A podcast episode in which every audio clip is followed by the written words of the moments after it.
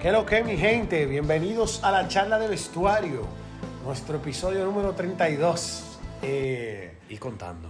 y contando, entiendo que es el penúltimo de la temporada, eh, el previa de Champions y luego un post final de Champions. Darémonos más después también, porque digo de esta de estas temporadas, que casualmente no es nuestra primera temporada, pero pasan tantas cosas cuando ese torneo se acaba. Sí, va, va a depender qué tanto nos van a ayudar el, el mercado de, de fichajes, porque realmente que los dos culebrones importantes, que son el de Haaland y el de Mbappé, que luego vamos a ver un poquito más de eso adelante, ya, ya se cerraron antes de tiempo. Sí, sí. Eh, uno mejor que otro, pero se cerraron, se cerraron. Para mí los Totalmente. dos fueron buenísimos. En verdad, sí. Y como no teníamos chance de ninguno. No, que lo tenemos lejos esos tigres, eso es lo que a mí me importa, y tan el, lejos. y el el de Mbappé e- evitamos una, una flecha al corazón. Eso, eso es verdad. Ya hablaremos un poquito de la traición de papel. Eh, pero señores, bienvenidos a la semana más importante y más grande del fútbol de clubes a nivel mundial. Eh, la semana de la, de la Champions, ya los días previos a la Champions se ve el nerviosismo, ya eh, hablaremos, hablaremos de eso en detalle. Vamos a hablar de la Premier y la italiana, cómo terminaron esos campeonatos, que le dimos seguimiento al menos a nivel de tabla y los principales equipos y partidos. Escogimos esas dos más que nada porque eran las dos que no todavía no estaban definidas. No estaban concluidas, Ya todas las, de las grandes ligas, por lo menos los campeones ya estaban definidos. Correcto. Sí. Y finalmente, nada, dejamos ahí algo sobre los fichajes que ya en verdad, lamentablemente, eh, lo del caso Mbappé en verdad le ha quitado mucho protagonismo a la, a la semana de final de Champions. Pero nos toca a nosotros, de forma responsable, volver a poner sobre la mesa la final de Champions. Claro, pero bueno, Así que... gran cosa. Y pues, ¿quieres empezar con la Premier y la Sí, gesta sí, eh, épica? Que lo que yo pude ver al menos es que le hicieron una estatua al Kun por una gesta histórica, pero yo creo que va a haber que hacer otra estatua por lo que pasó esta temporada. Lo eh, hay algo para tener presente. Y sé que hay gente que son pro otras ligas. Yo he aprendido a admitir que la Premier es la mejor liga de todas. La Premier en los últimos tres años se ha definido por un punto. Tú no puedes decir eso en, en la Liga Española o en la Liga Italiana, donde casi siempre, o la gran mayoría de veces, hay un amplio eh, dominador en la mayor parte del campeonato y luego los otros se lo reparten.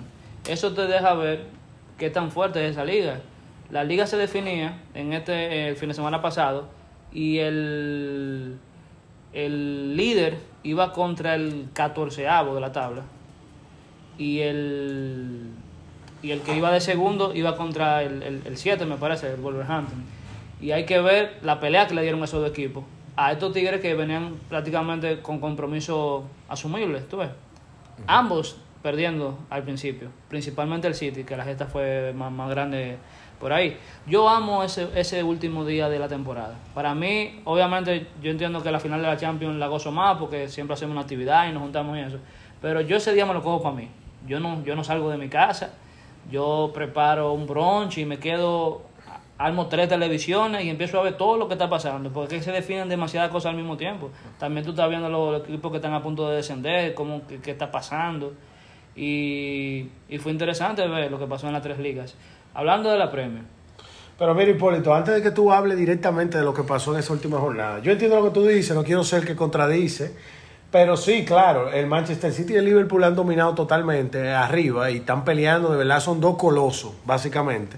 Lo único que me recuerda algo parecido a lo Madrid-Barça de Ronaldo y Messi en su prime. Eh, pero si tuvo el tercer lugar, viejo, fue un casi 20 puntos de diferencia. Entonces, creo que lo que está pasando en la Premier es lo mismo que, que pasó en el español hace unos años. Obvio, eso mismo también que, que, es- que estamos viendo en la Champions, siempre un termómetro. ¿Cuántos países o cuántos representantes de esos países llegan a etapas finales de Champions?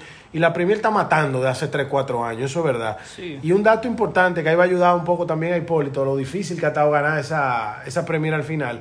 Yo vi que en las últimas cuatro ligas el Liverpool tiene más de 90 puntos en tres de, de las últimas cuatro. tiene más que el Madrid campeón. y tiene, y Tiene más puntos que el Madrid que ganó la Liga Española. Sí, pero eso hay que cogerlo también con un algodón, porque Perdió después que tú, después que ya tú ganas tu liga, tú te relajas un poco. Es natural que tú no sigas los 100 puntos ya como No, un pero chucho. El, el Madrid no ha votado un punto desde que se hizo campeón al revés. Sorprende que todavía sigue manteniendo intensidad. Ese es otro tema. Pero hablando eso de eso es mismo que tú estabas diciendo, el Liverpool entiendo que solamente ha perdido dos veces esta temporada. Dos veces. Dos derrotas. Inclusive el City perdió más, solo que ellos empataron. Un par- dos partidos. Exacto. Eso te dice que, que realmente quizás tú podrías decir que el Liverpool no, no perdió la liga, sino que la ganó el otro. No, y que en datos eh, están súper cerca. Goles a favor, 99 el City, 94 el Liverpool. Y goles en contra, 26-26. O sea, son prácticamente iguales. Ahí la diferencia fue o un emparejamiento directo o un punto del Liverpool que votó con un de media tabla para abajo que no debió votar en su casa, algo Sí, así. Ni eso, los dos empataron los dos partidos. Pero nada, así es el fútbol. Fue un día eh, maravilloso para los fans porque eh, se dio lo que uno aspira, que se den cosas raras. el, el- el Liverpool empezó perdiendo, aunque empató rápidamente. Y, pero ese empate le pro- el- se prolongó mucho.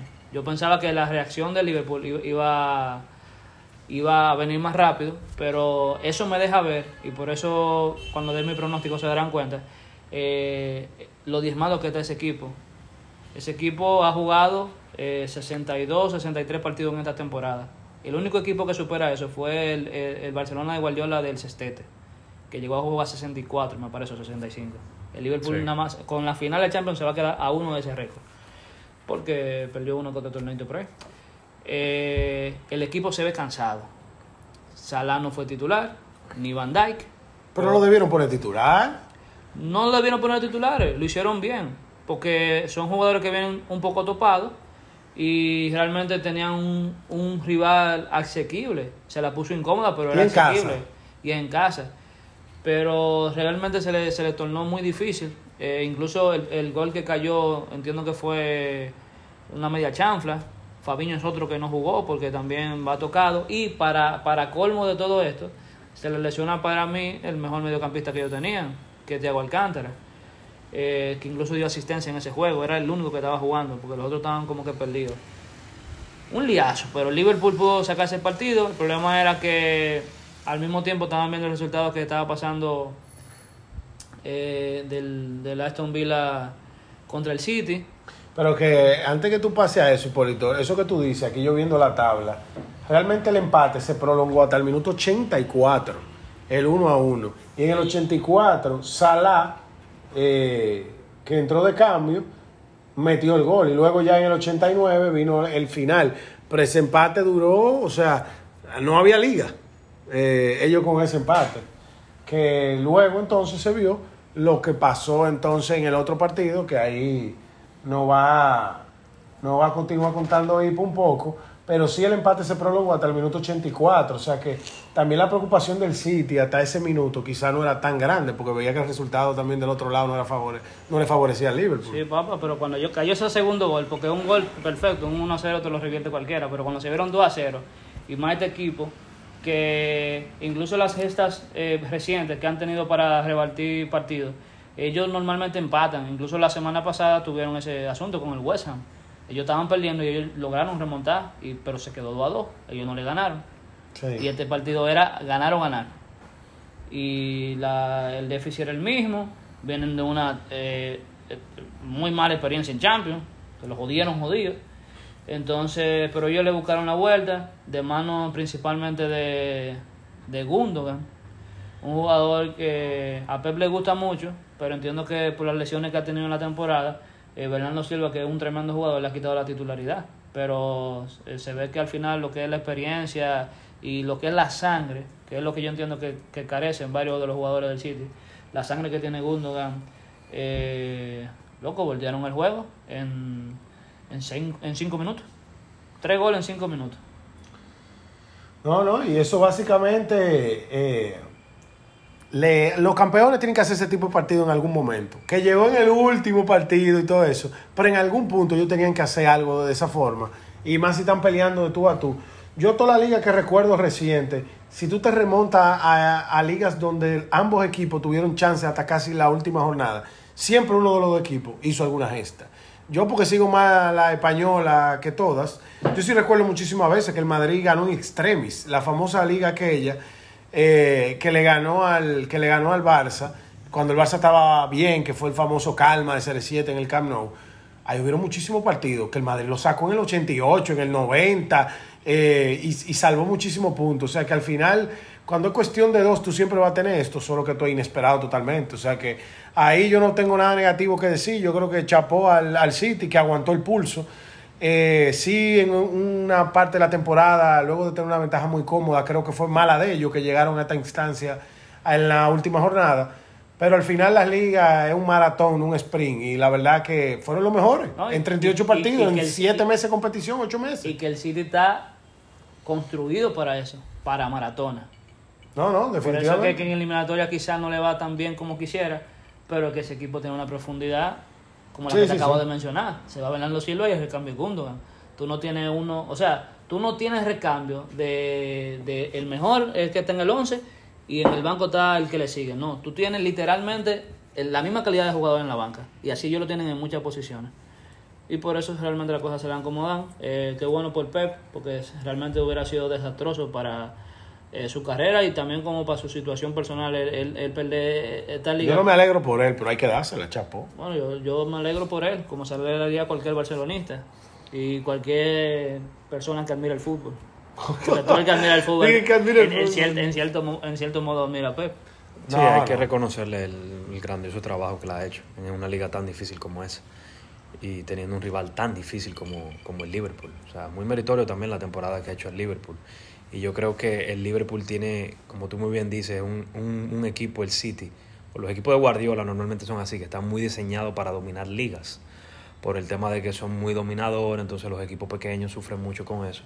A diferencia del Liverpool, que es un equipo más de, de eliminación directa. Y, y lo ha probado. Es ¿tú que el, entiendes? el 11 es el mejor equipo del mundo. Exacto, tiene un punch que no tiene el City, tiene una sangre en el campo Corrección que a no tiene Hipólito la- ahí. la- la del el City. sábado veremos si tiene el mejor 11 del mundo. No, no necesariamente. Aún ustedes ganando, o sea, el Madrid. Eso no, o sea, tú- Ok.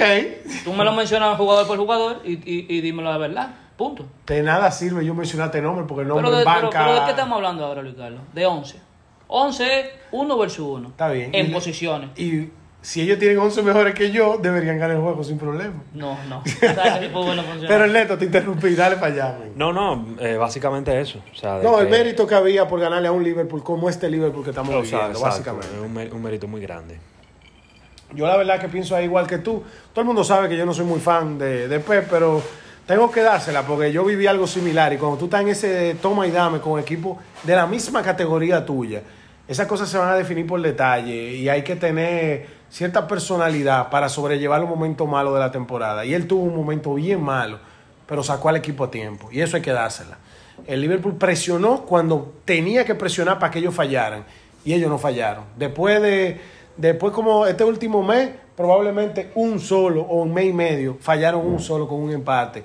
Eh, y eso dice mucho porque ellos vienen de un bajón anímico grande con la Champions. Eso no se puede quitar. Yo creo que... O sea eh, que yo aunque- esperaba que ellos iban a dejar caerse. Sí, aunque sea una mala palabra, ganar un- la Premier, como muy bien dijo Hipólito, es la liga más difícil de la actualidad.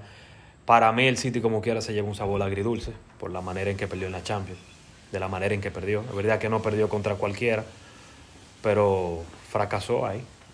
Totalmente. Señores, la liga italiana eh, se definió también en la última jornada. Eh, si el Milán perdía y el Inter ganaba, el Inter era campeón. Empate, ganaba el Milan. Eh, y básicamente ambos equipos golearon. Eh, el Inter goleó en su casa a la Sampdoria y el Milán al Sassuolo de visita. El Milan hizo su diligencia temprano. Yo le doy mérito al entrenador. Realmente no conozco mucho su trabajo. Pero yo entiendo que para tú golear un equipo en 45 minutos, el mensaje tiene que ser claro desde inicio. Cómanse esa gente viva. Aquí yo no quiero susto. La, la champaña no, el Prosecco. Estamos en Italia. El Prosecco está eh, Enfriándose. enfriándose. Los cigarros están listos. Cómanse esta gente que, que hoy no comemos el panetón. No, y básicamente en el minuto 36 el juego estaba 0-3, ya no había chance. de manos de Oliver Uno Giroud- de los delanteros más infravalorados de la historia, diría yo. Yo entiendo que ¿Qué sí. le falta ganar ese hombre? Lo grande que ha sido titular con Francia campeona también. Ganador de Premier, con el Chelsea. No metía muchos goles, pero parece que hacía su trabajo, por los entrenadores lo dejaban titular. Él mete los buenos. Él, eh, vi por ahí también que el- en la Europa League que ganó el Chelsea, donde brilló mucho eh, Hazard, él fue el goleador de, de esa Europa League también. Ese tigre está en todo, es un tremendo delantero, tiene mucha experiencia eh, tiene una capacidad de posicionamiento que es lo que más lo caracteriza y es un jugador que cualquier entrenador quiere en su equipo. Quizás no tiene la pegada que te gustaría, pero es un tigre que se faja, que es un doliente. Lo que hizo Benzema, por ejemplo, por mucho tiempo en el Madrid. No quizás en una faceta eh, defensiva o de presión, pero solamente en saber posicionarse, le jalaba marca a Ronaldo. Y aparte de eso, mete su gol de vez en cuando. Sí, y que no es un tipo problemático. No, un Es tigre tipo que sabe, Eso es clave también. que sabe cuál es su y rol. le, le ha ido bien en otro lado. En el Arsenal también lo quieren mucho. Sí, lo que él nunca llegó a ser top, ni elite. Pero él era. Lo que tier pasa es que él nunca lo va a hacer, dos. nunca lo va a hacer por eso, porque eh, como dice el neto, lo que más caro se paga en Europa es el gol. Y en verdad él es un delantero con poco gol. Sí. Hay que decir la Ah, cosa. no se puede maquillar más de la Pero él siempre ha estado en el momento preciso que su equipo lo ha necesitado. Y la efectividad en esos momentos se aprecia también mucho. Y Tier 2. Eso O sea una, que una buena, una buena, hay ca- un una tema buena con- categoría para él. Hay un tema Sí. con el Milan. eh, no sé cómo se harán para retener, porque tú sabes que ahora todo el equipo le tiran el ojo a- al Milan. Eh, ¿Cómo van a retener a todo ese talento que le dio ese título? Eso Claro, es primordial, eso es lo, lo más importante que ellos pueden hacer ahora mismo. Se dice, porque lo de, luego de lo de Mbappé ya uno no sabe en quién cree, pero que el Barcelona ya tiene atado a Kessie, que fue una figura clave del, del Milan Sí, que en esta metió gol temporada. incluso en ese último partido. Exacto, pareja de pivote con Tonali, si mal no recuerdo, metió gol en el último partido. Ahora, Eh, Tonali yo yo me he ido- siempre me ha gustado de que lo vi jugando esta temporada. Le veo clase a ese tipo. Y mete gol de vez en cuando. Y nada, bien- Pero no. bien- bienvenido en dado caso. No, pero qué bueno. Ojalá que el Milán en la temporada que viene ya está tuvo en la Champions de regreso. Ojalá que estos ingresos que le sirvan para apalancar un par de fichajes clave, porque fondo de armario no tienen, a mi entender, no es que yo soy un experto en esa materia, pero le falta algún top que te defina en, en momentos que no se pudo definir esta temporada. Eh, porque estamos alabando a Giroud, pero Giroud tiene 35 años y Zlatan ni se diga, ¿tú entiendes? Eh, Zlatan fue el cheerleader número uno del equipo.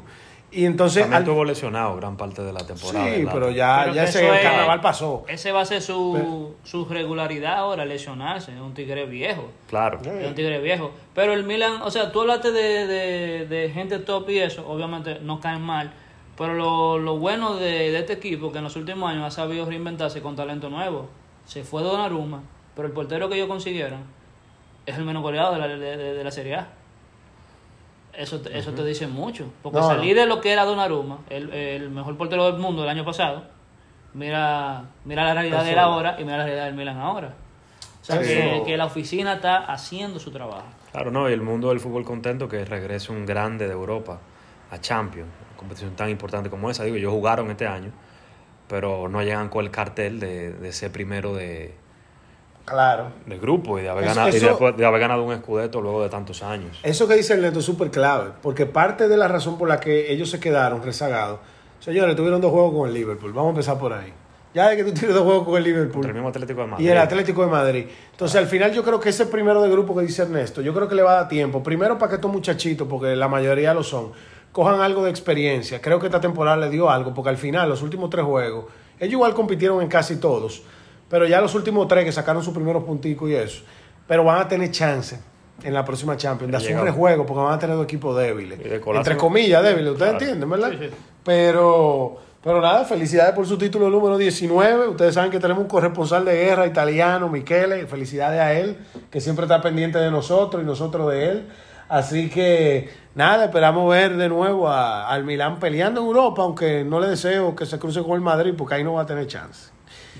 Pero, pero nada, señores, vamos, vamos con la, con la previa de la, de la Champions. Esta semanita ya, eh, hoy que estamos grabando a Marte, esto va a salir el miércoles. Creo que ya sí empieza la fiebre Champions. A partir del miércoles, lunes y martes, creo que nos vendieron la cortina de humo de Mbappé, que vamos a terminar el programa con eso. Pero yo creo que ya empieza la Champions. Ya se vieron las primeras entrevistas de jugadores clave. Ya los entrenadores hablaron en rueda de prensa. Hay falta, palabras. falta el Liverpool todavía. Falta el de Liverpool. Habló Ancelotti eh, el día de hoy. Y, loco, ¿cuáles son las primeras impresiones? Suenan, suenan los tambores de guerra ya.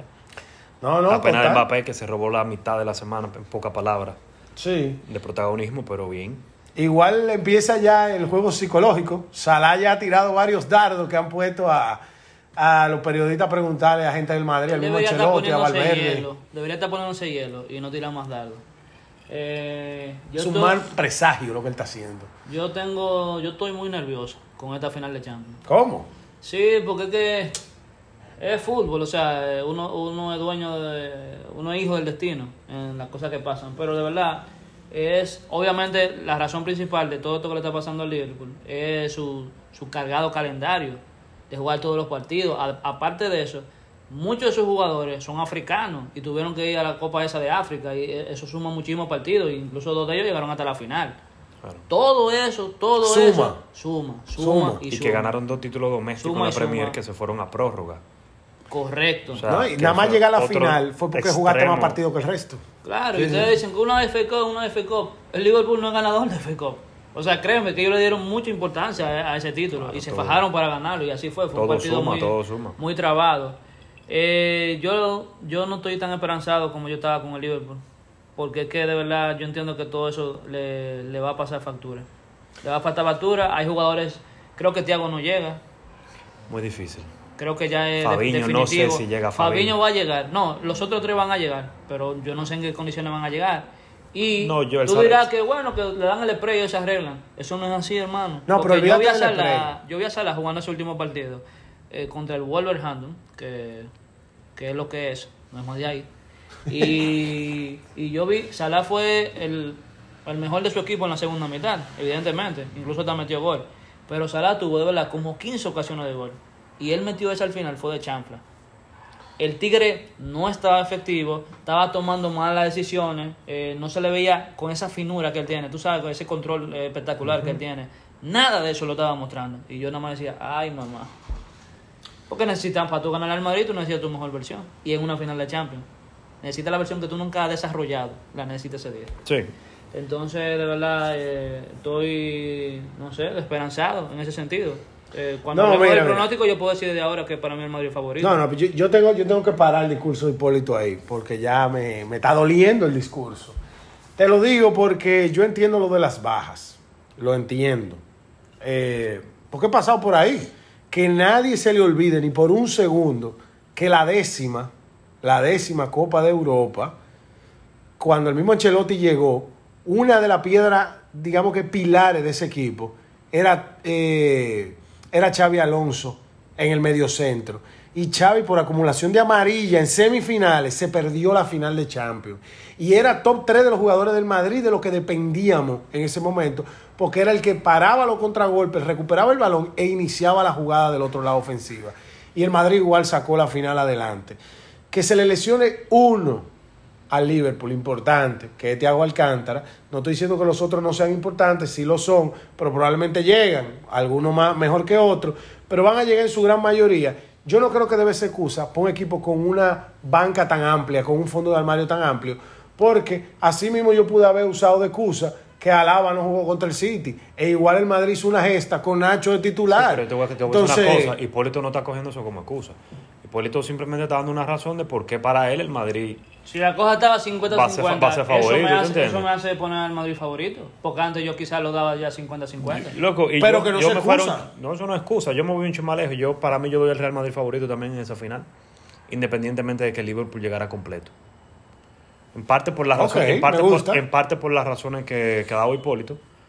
Eh, otra que la que se cae de la mata. El Real Madrid en una final de Champions. Han jugado 16, han ganado 13 y han perdido 3.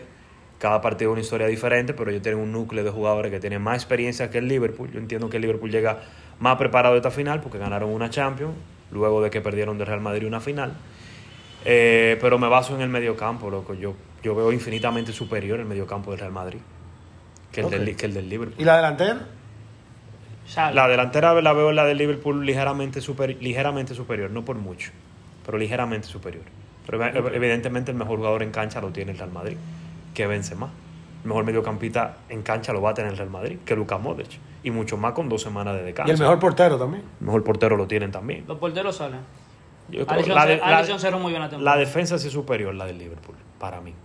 Sí, sí, definitivamente. Ahí- Tanto por los laterales y por los centrales también. Sí, ahí está el fuerte. Yo creo que el fuerte de. Liverpool, más que la delantera, porque yo estoy con el neto ahí, la delantera es de tú a tú, pueden competir de tú a tú. Que una sea un chin mejor que la otra, no importa, pero de tú a tú.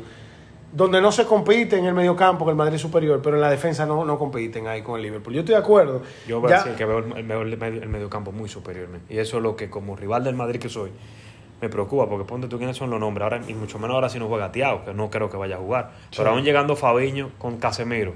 Casemiro. Keita, quién sabe. Keita o Henderson, ¿tú entiendes? O sea, no el mismo caché. Sí, eh, pero está Milner. Hay dos o tres que, que son de la categoría de este partido. Eh, pero acuérdense que a un partido, primero gana quien sea, porque si nos vamos nombre por nombre, el Madrid, el Barça, el Liverpool, nadie de ellos, en ningún momento perdiera puntos contra el Getafe, contra el, eh, no sé contra quién perdió los puntos la última vez en la Premier esta gente, pero nadie perdiera puntos contra su equipo. También hay que ver el factor cómo van a llegar enchufados y motivados esos jugadores. Y yo creo que eh, ahí yo creo que Klopp le lleva algo a Ancelotti. Klopp es un poquito más motivador que Ancelotti. Un poquito, no me estoy quedando corto. Es mucho más motivador que Ancelotti. Ancelotti, si algo se sabe de él, es que él no es hombre de muchas explicaciones. Él te puede dar una pequeña arenda, ¿es que se dice? Eh, una- un pequeño pep talk de uno o dos minutos, pero él no es el, el que te va a subir el ánimo él, porque él no es así, él no tiene ese ánimo adentro. Ahora, Klopp es de lo que al más malo se la hace creer. No, y que Klopp- Entonces yo creo que es un factor importante en la final. Klopp llega con el sentimiento del deber cumplido en todos los lados. O sea, señores, esa semifinal del Villarreal diezmó a ese equipo, pues en lo físico. Porque es verdad que ellos iban de robo y eso, al principio por lo menos. Pero cuando ellos se vieron con ese juego empatado, en esa caldera amarilla, eh, yo entiendo que ellos lograron voltear el partido con facilidad, pero La cerámica. ellos se vieron apretados. Sí. Ellos se vieron apretados. Entonces, pasar esa eliminatoria, eh, holgada en números al final, le da el sentimiento del deber cumplido. Por- por- o sea, como que cualquier equipo, ellos no pasaron trabajo en ninguna instancia de la Champions. También le tocaron muy fácil, ¿eh? Ojo, ojo con eso. No, bastante fácil. Sí, sí, tuvieron llaves muy favorables. No, no estoy diciendo que No, ya, fue por Inter, ejemplo, el Villarreal. Inter, Inter, Benfica y Villarreal. Sí. Exacto. No, le tocó fácil, señores. Es verdad que no es rival fácil porque el Villarreal los puso en, en el- algún Ese nerviosismo. Villarreal era el Villarreal de, de, de Riquelme y- en el 2006. Eh, Ah. el de esta temporada. O sea, Pues, por lo menos... te- claro. Loco, eliminó al Bayern Múnich. no Sí, cosa. claro, claro. Puso Pero, miren, complementando un comentario que dijo el Neto, que yo creo que es importante para todos que lo sepamos. El Madrid efectivamente tiene 16 finales, 13 victorias. Obviamente el equipo más que más final ha llegado y el que más, obviamente, título tiene. El Liverpool no se queda atrás. En el ranking global, el Liverpool está empate en tercer lugar con 6 títulos, igual que el Bayern. El único equipo superior fuera del Madrid a ellos dos es el Milán con 7. Pero el Liverpool ha llegado a 9 finales, ha perdido 3. La última que perdió fue contra el mismo Madrid. Eh, si yo Por el portero. bueno, por el portero y, Y también ya, por y muchas ya, otras ya. cosas. Eso, y Ramos cuando rompió el hombro a. No, no, y la varita mágica que te- estaba tocada en esa generación de- del Madrid, que ganaron tres seguidas. Pero eh, lo que yo iba a decir con esto es que si yo tengo, o sea, para poner pros y contras, que yo veo a favor del Liverpool. Luego te voy a decir lo que veo a favor del Madrid, pero que yo veo a favor del Liverpool en ese partido. Que yo soy un fiel creyente de la revancha en el fútbol. Yo estoy harto de ver, independientemente de cómo lleguen, igual condiciones o no, generalmente el fútbol te da una oportunidad de revancha y muchas veces la revancha pasa. Esa para mí es un factor que el Madrid tiene que tener mucho cuidado con eso. No pueden estar mirando que lesiones, que comentarios de Salah. Ellos tienen que estar centrados en que a ellos no le, le echen agua al sancocho. Y yo creo que eso motiva más Liverpool que al Madrid, el haber perdido aquella vez, lógicamente. Entonces yo creo que es un factor importante. Lo segundo que yo veo a favor del Liverpool, y es que el Liverpool, si algo demostró diferente al Madrid durante todos estos meses, es que el Liverpool es más consistente. Eso yo creo que la palabra consistencia le cabe. Inclusive miren lo que ustedes me acaban de decir, que ellos tuvieron más puntos que el Madrid siendo campeón en la Española. En la Española exigieron menos al Real Madrid que al Liverpool. Y el Liverpool igual sacó una A en la liga, lo que el City sacó una A plus. Sí. Pero ellos sacaron una A, nadie puede decir que no. Entonces, al final yo creo que el Liverpool tiene más consistencia, viene con la sed de venganza y Klopp es un entrenador más motivador. Esos son mis tres claves a favor del Liverpool, de por qué yo creo que el Liverpool tiene chance de llevarse, de llevarse la final. Tiene chance. Dígase que tú del Madrid superior. Para mí ese juego está muy igualado, para ser honesto. Eso es una moneda donde algunos se te van a virar porque el Madrid tiene historia o lo que tú quieras, y otros se van a virar por razones que yo te estoy diciendo con el Liverpool, pero el Madrid también tiene sus claves y las puedo compartir aquí básicamente, que para mí son, primero llega con una mejor gestión física de plantilla en, lo- en el último mes y medio. Después que fueron campeones, creo que la gestión física fue increíble. Rotaron e igual ganaron, eh, se dio minutos, llegan todos en salud. Eso quiere decir que los pocos que no la tenían les sirvió este y pico para recuperarse. Alaba llega. Sí, llega, seguro, 200%. No jugó el último partido del Madrid porque Ancelotti dijo que no era momento para ellos estar eh, arriesgando, pero que él estaba listo ya, él tenía el visto bueno para jugar el partido y dijo, no, se queda. Alaba no necesita aprender nada. Que eso fue otra que dijo Ancelotti, que le, dijo, cuando le preguntó qué le va a decir a los jugadores, dijo, ¿a qué jugadores que llegan a su quinta final de Champions? ¿Qué yo les voy a decir que ellos no saben? Ellos saben jugar la final.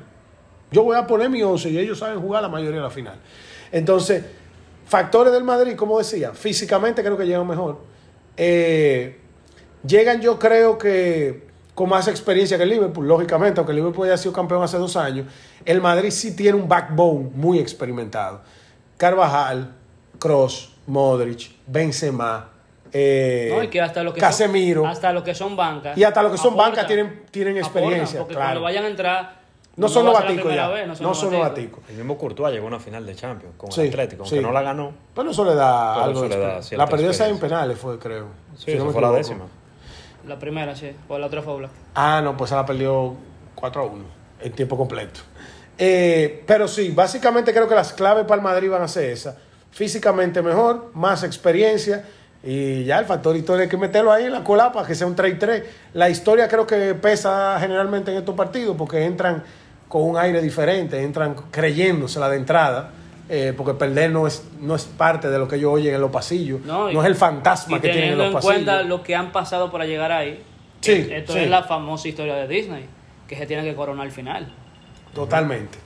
O sea, se- sería algo muy trágico para ellos si no lo Entonces, yo sí daba al Liverpool ligeramente superior y creo que lo dije. Creo que dije en el, el último episodio sí que la única eliminatoria que yo veía al Madrid que no era favorita era en esta. Pero sí me creí favorito en el PSG, en el City y en el Chelsea. Creo que en esta no me la creo por el factor más es estabilidad. ¿Cuál es tu once? Es constancia. Tu once del Madrid. El de Liverpool no me, no me atrevo a recitarlo porque tienen tantas dudas en jugadores que, que no, no, no podría salir con lo que yo quisiera. Pero del Madrid sí podemos decirlo porque, es- porque tienen todos sus jugadores sanos. ¿Con qué tú saldrías, Luis? Mira, el Madrid tiene que evitar a toda costa el, síndrome de entrenador. No, porque el, el 11... Tiene que ser el mismo, no, no, tiene que ser el mismo que Bence- Vinicius Benzema Valverde. Modric, Casemiro Cross, Mendy, Álava, Militao, Carvajal Y Courtois. Eso Eh, es ese tiene que la ser. Biblia. Ese tiene que ser. Es un 4-4. Él no va a meter a Camavinga y Santa Cruz. No, No, no, no. Eso no va a Pero pasar. él ama a Rodrigo. no, pero yo creo que él no lo va a poner. No creo, no, Él se dio cuenta que Rodrigo no tapa esos partidos. Aparte de que el Madrid le ha ido mejor con un 4-4-2. Y Rodrigo entra siempre muy arriba. No es que nos ayuda defensivamente. No, que eso es su posición. Pero si algo Ancelotti tiene, señores, y es algo que tenemos que, que decir aquí, es que Ancelotti sí tiene 11 de gala. Lo que le llamábamos 11 de gala, que tú recitabas cuáles eran los 11 que jugaban partidos importantes, eh, él lo tiene. Y es ese el que acaba de decir Ernesto. Porque desde que el Madrid se vio más inconsistente, cuando Valverde no era el dueño de la titularidad en el medio, el que se fija cuando él se ve obligado a poner un 4-4-2, porque ve que Asensio no estaba resolviendo o pasó por una lesión, algo así, y en Rodrigo tenía a veces sus luces y sus apagones. Cuando él puso a Valverde en el 4-4-2, que no recuerdo exactamente cuál fue el, mo- el momento preciso, eh, él dijo, ¿tú sabes qué? Yo no puedo cambiar lo que está funcionando. Y a partir de ahí, el Madrid hizo que ese era su sistema. Inclusive luego, yo hablando con una persona que había seguido mucho la carrera de Ancelotti, me comentó que él nunca en su vida había jugado con ese 4-3, que eso era una locura total en el Madrid. Él la estaba forzando porque la plantilla estaba sobrepoblada de delantero. Pero él toda la vida jugaba con su 4-4-2. En el famoso Milán de aquel momento, los dos delanteros eran Chechenko y Inzaghi. Y el resto eran cuatro medios y cuatro defensores. Y es como él sabe jugar y como él, la idea de juego de él se traduce, digamos que más fácil en el resultado. Entonces, yo creo que eso está bien claro lo que viene. Yo no haría ninguna sorpresa de que engañar a Klopp. Yo, para mí, eso perjudica más al Madrid porque nos va a sorprender más a nosotros que al mismo Liverpool. ¿Cuál sería tu estrategia en el juego? ¿Cómo tú afrontarías ese partido? Eh, Pregunta difícil esa. ¿Saldrías a buscarlo temprano? ¿Esperarías un poco? Que son, ¿Qué tú crees? Mira, qué No, pero- no, porque son equipos muy similares. Realmente. Sí. Y la mayoría de los, de los analistas coinciden en eso. O sea, el, ¿en, qué, ¿en qué digo que son similares? Porque el Liverpool te puede te- no te puede dominar, pero te puede jugar con la pelota, al igual que el Real Madrid. Pero el Liverpool tampoco tiene problemas cediéndote la pelota.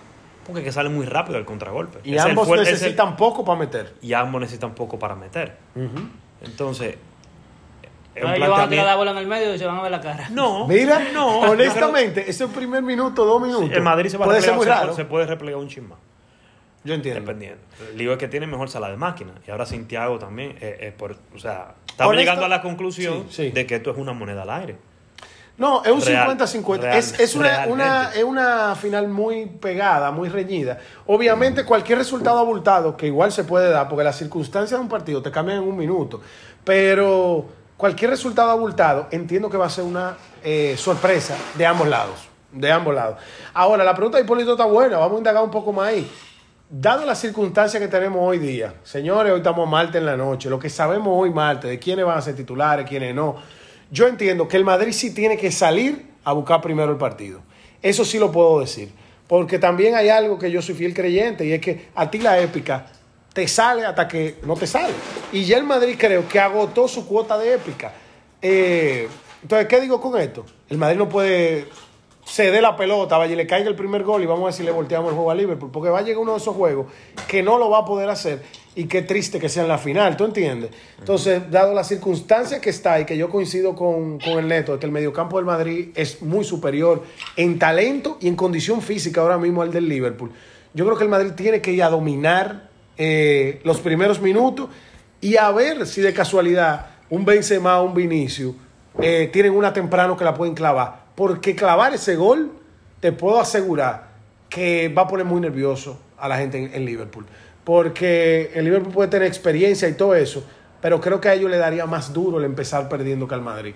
No es que el Madrid para mí tiene que esperar para hacer su épica, pero si el Madrid está bajo en el marcador, creo que tiene más chance de voltearlo que un Liverpool hoy en día. Por las razones que sabemos y por cómo juegan ambos. Porque el Madrid, una vez meta ese gol, yo entiendo que nos va a convenir el pequeño desorden o caos que va a tener Liverpool. Porque el Liverpool, al tener una defensa tan sólida, si tú dejas que el Liverpool juegue tranquilo el juego entero, el Madrid la va a tener difícil en, crear una ocasión real de gol. Y así que yo lo veo, porque esa defensa está bien dura, viejo. Y tú no puedes poner a competir a los laterales porque te va a ganar Liverpool. Y no nos engañemos, señores. Salah no, puede, no tiene los mismos goles que Benzema o algo así, pero no le dé una que te la va a clavar. Si él está en salud, no tiene por qué no meterla. Tiene la sed de venganza. Que la tiene, que la Una tiene. cosa, eh, ya que estamos hablando de judo ahora mismo. Si Salah termina siendo el menos de match, con una actuación de ensueño, ¿estaría en duda el balón de oro de Benzema? Que creo que ya lo tiene en su casa. No, No, para mí no. Estamos hablando del asistidor y goleador de la Premier. Pero Oh. irónicamente, que esas son algunas cosas que yo no entiendo de la Premier. El premio a mejor jugador de la Premier se lo dieron a De Bruyne. Sí. Que para mí no debieron de dárselo. De Para mí que eso estaba hablado antes ya. O eso estaba hablado antes. Es verdad que ganó la Premier, pero ¿hasta qué punto? Sí. Cuando Salah es el líder en goles y asistencia de la Premier. Bueno, pero yo te puedo decir que el City realmente es de y 10 más. Está bien. Sí, Eso es pero- verdad. ¿tú pero hay que no estoy ver- diciendo que no es. hay que ver el fue- contribution. Que tampoco fue una locura. Pero. Salían, salían, la verdad. No, no, pero, Pero señores, bueno. el Liverpool metió noventa y pico de goles y bajo lo que nos dice Ernesto, buscando la cantidad de asistencias y de goles que decir una tiene. cosa: De Bruyne metió 15 goles y él no es medio, él no es delantero. Sí, pero él tiraba los penales en el City. No Ahí había- ahí- en ahí- curso. ahí- se- ahí lo se turna, se se lo turna.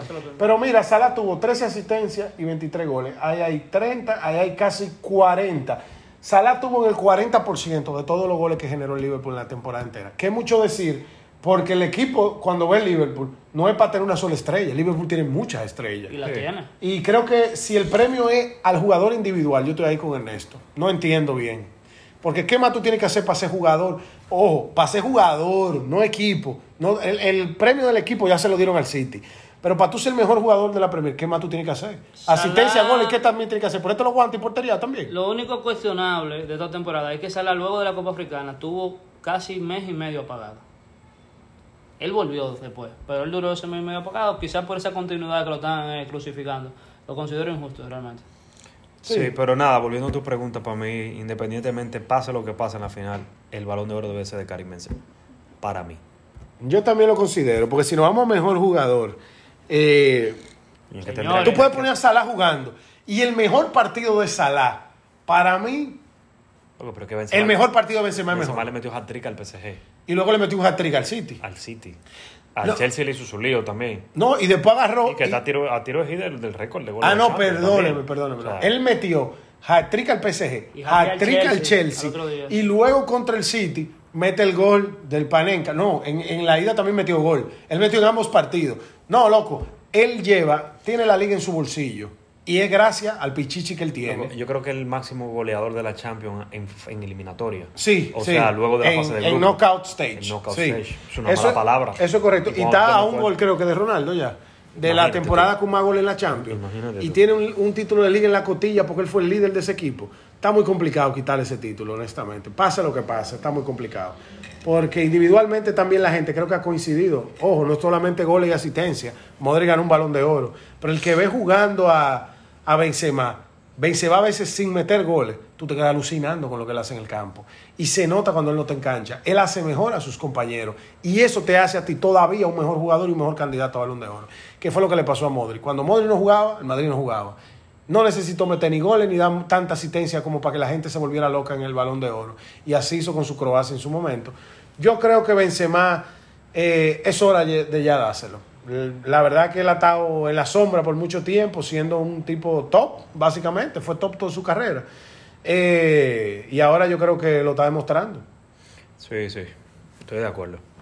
Digo, también es que tenía dos anormales, como Messi Cristiano, que, que no le daban No, chance a nadie. monopolizaron el premio. Es que cuando tú metías 60 goles por temporada, Era entonces, difícil que Messi, así- eso. entonces Messi era lo mismo que Benzema, que no solamente de gol y de asistencia vivía el, el- el hombre, No, ya eso va. sino que hacía mejor a todo lo demás, entonces súmale a esos 60 y, goles. y dribleaba 15 dribles por partido. Sí, súmale entonces 60 goles por temporada y luego Cristiano, eso era, eh, había No. poco chance para poca gente. Pero yo creo que la discusión como jugador individual, Es el no mejor sé, del mundo. no Y sé. tú fuiste de los primeros que dijiste eso. Porque es que al En- en- final- En, este, en No, este programa. te- o sea, mucho antes de que él. Yo antes creo de que. la charla. Yo tengo antes dos años de- diciendo que Benzema es el mejor del mundo. Antes de que le metiera tres goles al PSG. Ya Sí, tú lo sí, habías sí, dicho. sí. Que para ti él era. No, y también- no. Yo, lo, Yo yo, traje te- la pregunta solamente en... Acuérdense que para mí el Balón de Oro no, no dice cuál es el mejor jugador del mundo. Yo estoy hablando de quién se ganó ese premio, pero para mí no hay discusión de que el mejor por muchísimo es Benzema. No, y también hay que acordarse que así mismo como, eh, como Salah, por ejemplo, los números de Salah tiene 13 asistencias y fue el líder en la Premier. Pero Benzema tuvo 12 asistencias a una del líder de, de la española, que fue Dembélé. Y en goles tuvo 27 y Salah tuvo 23. Y en la Champions, ni miremos los números, porque Benzema es muy Sí, superior. Y ha sido más clave para que el partido. Entonces, al final yo creo que eso ya lleva la conversación a un plano más objetivo, donde Benzema gana, básicamente. Eh, pero uno nunca sabe. Hay que ganar la final, papá. Uno- no, no, es que si gana la final es unánime. Si no la gana, va a ganar el balón de oro, pero no unánime. Habrá uno que otro que va a votar por ahí. Pero yo creo, señor, que olvidándonos un chin de ese balón de oro y volviendo aquí a la, eh, a la final de Champions, eh, yo no sé realmente qué, qué, es- qué repercusiones tendría el que la pierda uno que otro. A mí me queda claro que si la pierde Ancelotti, no va a pasar nada. Ahora, la pregunta es si la pierde Klopp después de la cantidad de años que tiene en el Liverpool, tiene una inversión importante, ha ganado títulos, pero Pep le sigue ganando la Premier. Viene más reforzado el City ya con un fichaje estrella como el de Haaland, que es probablemente top 2 del mundo de lo que tú podías fichar hoy en día. Eh, ¿Qué tú crees que pasa por la cabeza de Pep y la del Liverpool? Porque al final, si tú pierdes una segunda final, tú vas a tener dos finales perdidas de tres. Ya llega a tres, ¿verdad? Que un mérito, pero igual tú tienes dos de tres. Tú has perdido más de lo que has ganado y Pep te ha dado lo tuyo en la Premier. Por más puntos que tú hagas, sigue siendo el segundo. Alguien hizo más que tú. Es el momento ya de pensar en que, en que Klopp eh, tiene que dejar el proyecto ya a otro, que venga a revolucionar lo que él creó. Porque es una creación de él, eso nadie se lo va a quitar nunca. Imposible. Incluso Imposible. ya hay una renovación en camino, muy lucrativa para él. No hay mejor entrenador para ese equipo y fácilmente sería el mejor entrenador para muchos equipos. Eh, eso no tanto el juicio. Eh, lo que sí te puedo decir es que ellos van a fichar este verano. Y mucho. Porque Hay competencia, el Madrid tiene unos chelitos Sí, pero- sobrantes. Pero sabemos que el Liverpool eh, No, que ellos saben, se, saben han, pescar. se han relacionado a su, a su No, institución, se han relacionado a su institución eh, eh, muchos consorcios, compañías, celebridades que están haciendo una inyección importante de, LeBron de James. ingreso al equipo, por mencionar a uno, a los fans de LeBron. Eh, yo entiendo, y, y mira, este- eh, mira ese ejemplo de Luis Díaz, o sea, ellos no han fichado a nadie, porque Luis Díaz ni un fichaje se podría considerar. Fue un hombre que llegó a final del invierno y llegó Pero costó, con- con- costó. Sí, pero llegó con, más con cartel de promesa que otra Pero le cosa. costó 45 también, o sea que ellos, fi- Eso no es nada para lo que está haciendo ese muchacho. ese tipo, sí, No, nada, nada. Eso no es ellos nada. fichan con mucho razonamiento. Eso es chile. Ese equipo se va a reforzar. necesitan. Hay varias personas que van a salir de ese equipo. mediocampo, Vamos a yo suponer. el mediocampo. eh, Hay que renovar el medio campo. su, su, su capitán. Henderson y Milner yo creo que ya... No, que eh, Milner es banca ya. Y Milner está de salida. Creo que Milner este, Hay un tal Jones este va a ser su yo no último partido. Sí, pero. Pero eh, todavía oye, está muy ellos, verde. ellos van a fichar. Y en la Premier hay mucho talento para fichar. Señores, antes de entrar al tema de fichaje, que ya ese es nuestro último tema, pronósticos, para soltar el tema. No, Madrid. No, no, pero tírate ahí un resultado más o menos, porque... No, eh, 55, 45. No, no, resultado. Aquí hemos dado resultados. Ah, resultado. Sí, sí. Eh, a ver, defensa, ta, ta, ta, ta. No, eso va a ser algo cerrado. Yo creo que eso pasa 2 a 1. Either way. Te iba a decir lo mismo. Pero either way, si tú tienes que poner tu dinero, ¿a No, quién le pones a al? Madrid. Al Madrid. Madrid. Está bien, me gusta. 2 a 1 al Madrid. Loco, yo iba a eso mismo, men. no es por literal, loco, literal. Real Madrid 50, sí, sí, 55, 45 y, Y 2-1. y un 2-1. A mí también me parece, pero coño, voy a Es tener que que dar no algo sé, diferente para que no. Un gol es poco para Digo, para mí, Es ¿cuál lo que la- yo te iba a decir, La yo creo clave de Liverpool, perdón. La clave de Liverpool. Necesita un héroe nuevo. Y un 3-2, ¿no te gusta? Yo no veo a Mané siendo el héroe del partido, ni al mismo Salah. Pero el mismo Yo Luis quiero Díaz. como un Origi, el que jodió al el Barça en ese el, momento. el mismo Luis Díaz, man. O el mismo Luis Díaz. No, mira, damos un honestamente, héroe nuevo. Yo diría A mí me gusta un 3-2, 3-2. porque al final, eh, ¿qué es lo mejor que tienen ambos equipos? La pegada. La, la pegada, la delantera. Es un juego, es verdad que tienen dos porteros top, hay uno de ellos que tiene una gran defensa y el Madrid está es- jugando bien. Es la, defensa. es la pegada, indiscutiblemente. Pero indiscutiblemente, las estrellas son los Benzema, los Salah, los Mané, los Vinicius. Esas son las estrellas. Entonces, puede ser un 3-2 o un 2-2 y un chin de alarga, a ver qué pasa. Pero sí, yo, ¿Y el yo también. porcentaje? ¿Cómo tú lo darías? Coño, mira, yo daba a Liverpool favorito, pero últimamente eso está 50-50 para mí. Pero yo, un 50-50 yo estoy diciendo que es un empate. Que para mí un 2-2 no me desagrada. 51-49. No queremos prórroga, eso te lo puedo asegurar. 51-49, eh, 3-2 el Madrid con dos goles de Benzema. Ese pudiera ser mi pronóstico. Bueno, esta sería la coronación de Benzema para su balón. Yo creo que Benzema puede meter dos como beberse un refresco. Le- le puede- si, me- si mete hoy gana el Madrid, yo le daría el del año que viene también. El balón de- No, pero es Alisson que hay que metérselo. No, tú- eso no va a estar así, tú. No, no, y ahí hay una defensa en verdad bien dura. Pero yo creo que él va a tener sus chances. Y Benzema que tú le des cuatro, va a meter dos. Pero a, Courtois nunca echó tampoco. No, no. No, y si Alaba está en su momento y Militao llega descansado, loco, el Madrid tiene una gran defensa, al menos en centrales. Eh, Mendy no ha tenido su mejor temporada, pero no es, no es malo, claro que no. Eh, y Carvajal, sabemos nuestra postura con Carvajal. Es más, yo creo que esa es la única sorpresa que pudiera tener Ancelotti en el 11. Eh, Carvajal No, por no, Lucas Vázquez, no, pero honestamente, yo creo que eh, Ancelotti es de 11 de gala.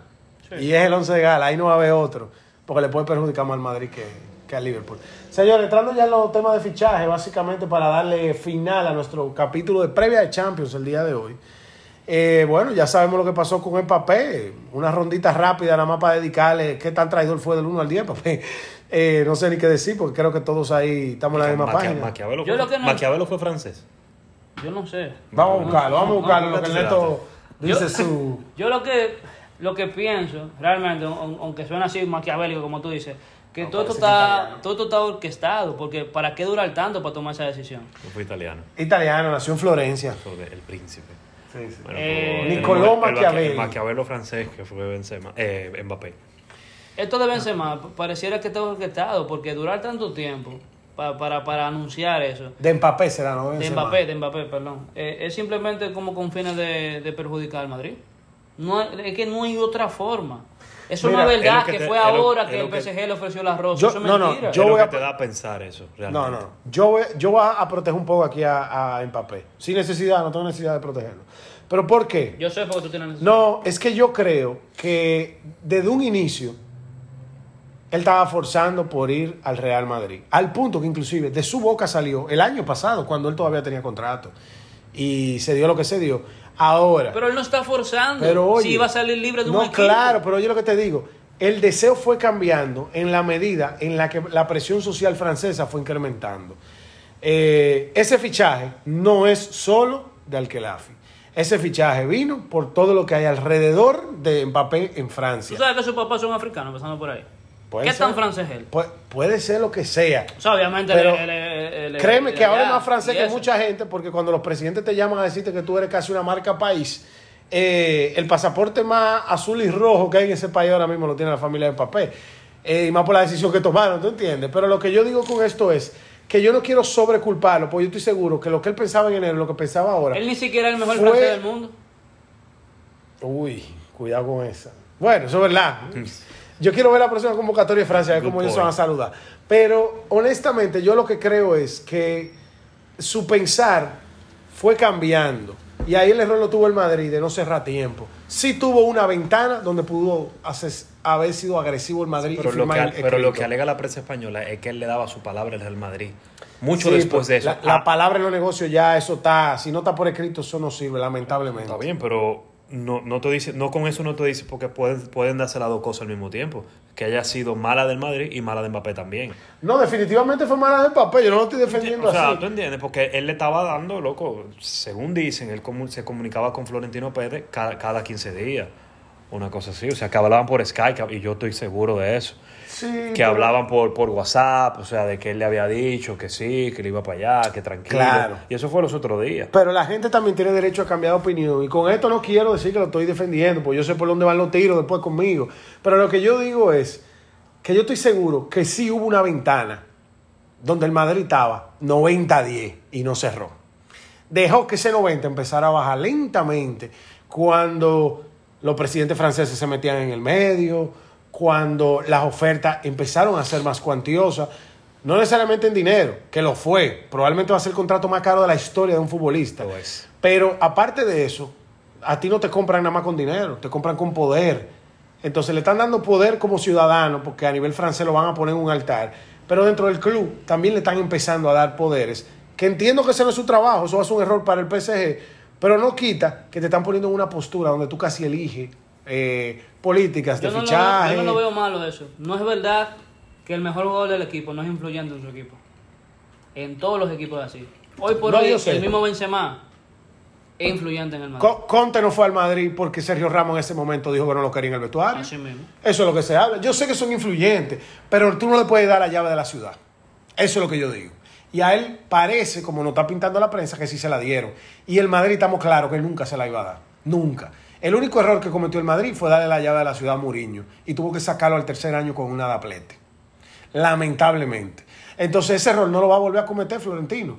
Inclusive contrató al, al director deportivo que votó para poner a Mourinho cuando era técnico. O sea que él entendió que sí fue un error. Entonces al final yo creo que nada, ese fichaje se queda en París. Yo soy de lo que digo que ya ese es el mejor PSG que vamos a ver. Eh, ¿El que pasó? sí. Yo digo que Sí. No, man. Claro que no. A nivel de nombre al menos, sí. no. Digo que no. Pero No, que incluso el de. Tuchel era mejor. Y no tenía a Messi. O sea, a nivel de cómo jugaba ese equipo. Perdió 1 a 0 de un Bayern que ganó un cestete. Sí, no, que, está eso- bien. que le daba tres patadas al Bayern de hoy en día. O sea, yo entiendo que sí. Porque es que yo sé que tú, tú, tú amas los nombres, men, de Di María, Neymar y toda esa gente. Pero, Pero no solo Neymar- yo. pero Aquí Neymar estábamos hablando hombre por bien, hombre pero que el Liverpool tenía mejor que el Madrid. Está bien, pero que Neymar, loco, el tren de Neymar pasó hace rato también. El de Di María también. Di María le queda un cartuchazo que el Mundial, que te puede hacer una, una buena final porque tiene la calidad. Pero, Pero pero, no sé. nada. Igual nada, en papel, lo que hay que ver cómo el Madrid va a reaccionar. Yo creo que como el Madrid reaccione, se va a mover el mercado, porque ahí es donde va a estar el dinero que va a empezar a moverse de una mano a otra. Eh, no creo que haya equipo que tenga más cuarto que el Madrid ahora mismo. Creo que No, todos los clubes estados. sí y no. El Chelsea ya no. No, no, pero el, Ya el no. PSG. El eh, PSG no, ya- te- no le no, no. ponen frenos, es que no le ponen frenos. Pero no le ponen freno, pero el PSG no se puede dar el lujo luego de un contrato como el de Mbappé. De ahora agarrarte y darle un contrato así mismo ahora a otro jugador. No a esa magnitud, pero suena a Pogba. Eh, quieren, indicar, quieren indicar de Jong. Luego yo con esa gente no dudo nada. Sí, Pero habría- pagaron habría que ver. 222 millones por Neymar, loco. Hab- Habría que ver. Pero él lo valía en su momento. Entonces, Haaland, que era el otro fichaje estrella, se lo llevó el City. Creo que, creo que eso sí le faltaba al City de Guardiola. creo que ahora sí de verdad es una máquina prácticamente perfecta. Que los juegos que va a perder va a ser porque... Porque no tenía, no tenía un ponche, era un equipo sin ponche. arriba. No, y todos los goles que metieron fue porque se empujaba mucho de atrás el punto que algo caía. Claro. Pero ahora con Haaland, fácil que Haaland mete 50 goles en la Premier, que eso no se ha visto yo creo que nunca. Porque es que ya sí tienen alguien que con los ojos la cerrados la pla- mete. Tiene la plataforma para hacerlo. Sí, sí, totalmente. De lo que queda en el mercado, así medio rápido porque se nos está acabando el tiempo. Sí, yo creo que el tema más importante aquí o lo que la gente quiere saber, quizás es más por dónde van los tiros del Madrid y Barça, que es lo que más nosotros hablamos. Para el Barça se habla de Lewandowski, que creo que sería un ponche importante. Donde sí veo la parte negativa de ese fichaje es que vuelven y siguen sobrepoblando la delantera, que fue algo que le pasó factura ahora a final de temporada. Pero es lo más importante que se está viendo para el, para el Barça, y ustedes los culés me corrigen, o, o al revés, díganme algo nuevo, pero de qué se, qué se habla de la renovación de Dembélé. Ese tema tiene muerto un mes. Ahora mismo tiene un pie y medio afuera. Con y razón, es muy probable, casi mira, no jugó los PSG, juegos. y es muy probable que vaya para el PSG. Es lo que suena. Es la. Yo esperaría que el PSG no lo pueda fichar, porque ahí sí te digo que tengo un poquito de miedo, porque al verdad que el PSG con, con Dembélé, ya Dembélé demostró cuál es su calidad, quedó líder de asistente de la liga, y señores, él no jugó ni la mitad de temporada, si tú cuentas los minutos. Sí, correcto. Sí. Entonces, de que él Claro, entró... Es un posible destino de, de Dembélé. Yo, mira, yo soy de los que perdonaría su estancia culé. Yo lo acepto en el Madrid de Melé. Eh, Yo- Hay otro... Yo estoy en para con, con el Barcelona. Eh, no estoy de acuerdo con nada de lo que se está haciendo, incluyendo el mismo fichaje de, de Lewandowski. O sea, me encantaría que llegue, pero yo entiendo que nuestro focus no debería ser ese. No debería ser ese. Y nada más eso me, me da la impresión como que esto no va a acabar bien. Porque se supone que deberíamos estar pensando seriamente en reforzar las áreas que están más débiles. Y el área donde tenemos siete delanteros, esas no es las que están más débiles. Aunque los goles no estén cayendo. Los goles no están cayendo por otras razones. Pero no es por falta de delantero. No, yo espero que ese no sea el único plan del Barcelona. Verano va, acaba de comenzar ahora, la final de la Champions se acababa. O sea, porque tenemos hoy por hoy todavía. hasta, hasta un portero cuestionable tenemos ahora mismo. A ese nivel el problema está la defensa del Barcelona. No, claro. No podemos estar pensando No, en pero si el Barça-. No, y un busque, que eh, débil ya. Claro. Con edad arriba. Que, que Lewandowski sea la guinda del pastel, pero si es prácticamente el mismo equipo y Lewandowski el año que viene, Estamos en lo mismo. no estamos en nada. Estamos en lo mismo porque así llegó Griezmann en su momento. No, no, y así han llegado. El problema no está ahí arriba, parece. Está en el salón de máquinas. Sería algo bueno. y si no hay que- Pedri se mantiene en salud, es que yo no ficharía a nadie arriba. Tú lo que tienes que estar pujando es que Ansu Fati no se te lesione. Porque es que no caben arriba. No caben. No cabe. Eh, pero ojo, una, una delantera del Barça con un Ansu Fati a la izquierda, Lewandowski arriba y Dembélé a la derecha. Te puedo asegurar que eso da miedo a quien sea que tú se la pongas de frente. Ahí no hay tu tía.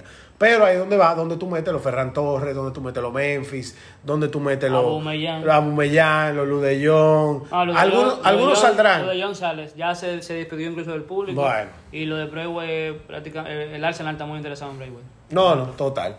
Eh, creo que hay mucho tema. Vamos a hablar ya luego de la final de Champions. Vamos a tener un programa eh, bien enfocado, obviamente, en eso. Si hay alguna novedad así importante.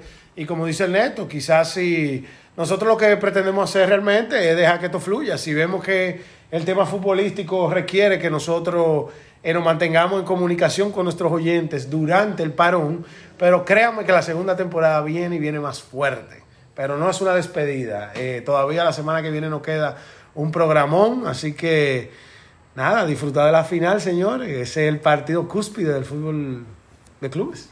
Gracias por su tiempo, señores. Gracias por escucharnos. Sí, nos vemos pronto. Así es, señores. Chao.